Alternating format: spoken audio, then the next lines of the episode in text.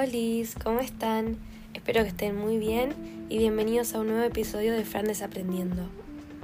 Aparezco por acá después de mucho tiempo. Dije que iba a subir un podcast todos los jueves y no subí por meses. Pero acá volví y voy a contar un poco por qué no estuve.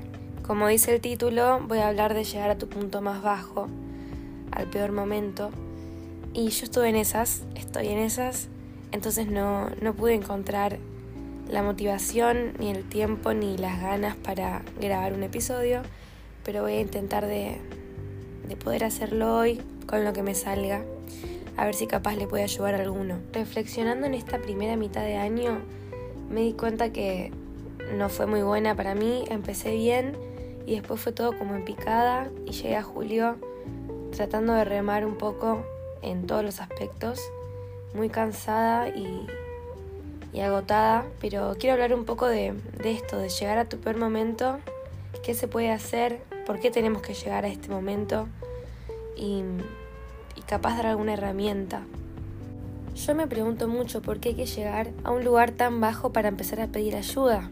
¿Por qué no prevenir eso y darte cuenta que estás empezando a estar mal, que no estás igual que antes, que hay cosas que te preocupan y ahí pedir ayuda? ¿Por qué siempre tenemos que llegar al peor momento para poder decir, bueno, está bien, necesito que alguien me acompañe, necesito tal cosa? Creo que a veces nos cuesta admitir que no podemos solos o no queremos preocupar al otro o no queremos sentirnos una carga.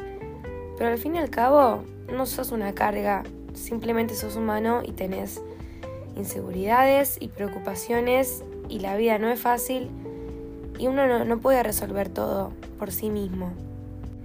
Eso es algo que estoy tratando de aprender, el, el delegar y decir, me pasa que no puedo resolver esta, este problema, vos cómo lo ves, alguien de afuera, alguien que no, que no viva en mi casa, que no, que no entienda mucho lo que me pasa o que no sepa tanto de mis preocupaciones del momento. Alguien que pueda pensar desde otra perspectiva y capaz no me va a dar una solución, porque la realidad es que yo solo lo puedo solucionar. Pero sí me puede dar un montón de puntos de vista o una opinión que con eso basta. Y, y no por eso me tengo que sentir una carga ni sentir que le estoy sacando tiempo al otro.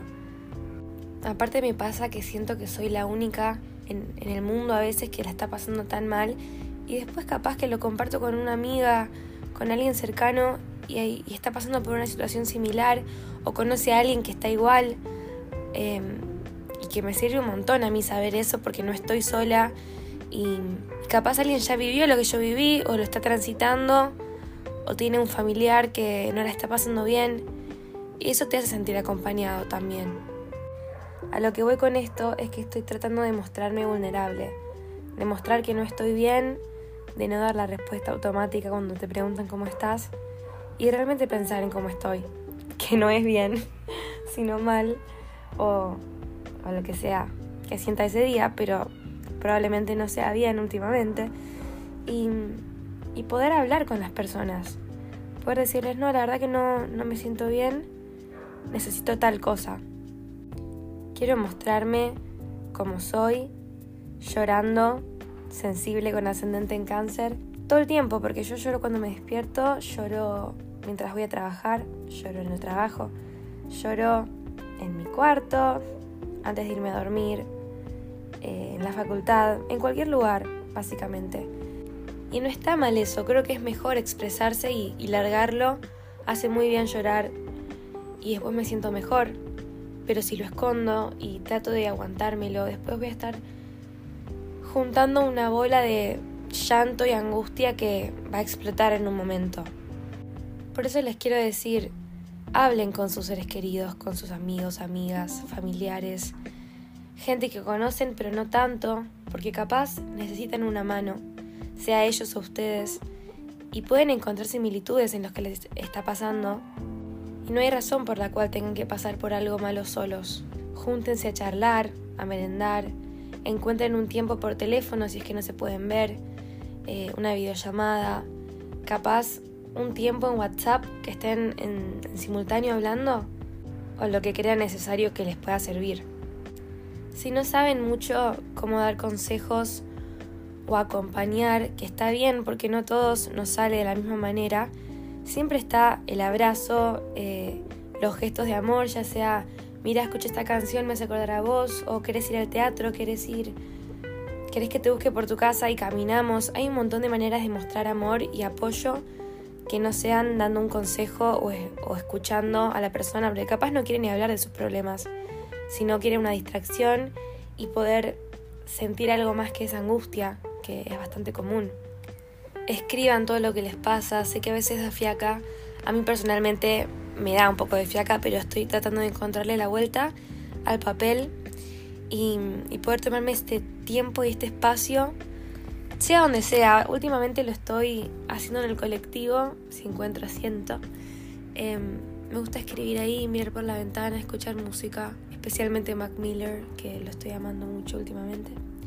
Y, y decir, tipo, escribir todo lo que me pasa o cómo me siento en el momento qué quiero cambiar, identificar por qué me angustié, si, si hubo un... si sale de un punto en especial o si me agarró de la nada. Pero mostrarme cómo estoy. No caretearla, no, no mentir más. Estoy mal, espero estar mejor, estoy trabajando para eso. No puedo sola, necesito cualquier tipo de ayuda, afecto, cualquier cosa, compañía, lo que mencioné antes pero lo necesito. Como también ofrezco mi ayuda para cualquier persona que esté pasando por un mal momento o que se sienta sola o que no sepa qué hacer y esté perdido en la vida, si bien capaz esté pasando por lo mismo. Es más fácil acompañar al otro porque siempre uno ve lo peor en sí mismo y cree que no hay solución, cree que no hay salida. Pero sí la hay, siempre hay una salida, siempre hay alguien que te va a escuchar, alguien que te va a ayudar, alguien que te va a prestar un oído, una mano, y el corazón. Perdón, estoy muy cansada. Pero sería eso básicamente, que sepan que no están solos, que cualquier cosa que necesiten me pueden escribir, que no tienen por qué sufrir en soledad y que, y que todo se puede. Priorícense y pónganse adelante de todo. Sepan identificar cuándo pueden ayudar al otro y cuándo no. Cuándo necesitan descansar, faltar a todo, no hacer nada en el día, respirar, ponerte una meditación, una buena música, mirarte tu película preferida y descansar un poco.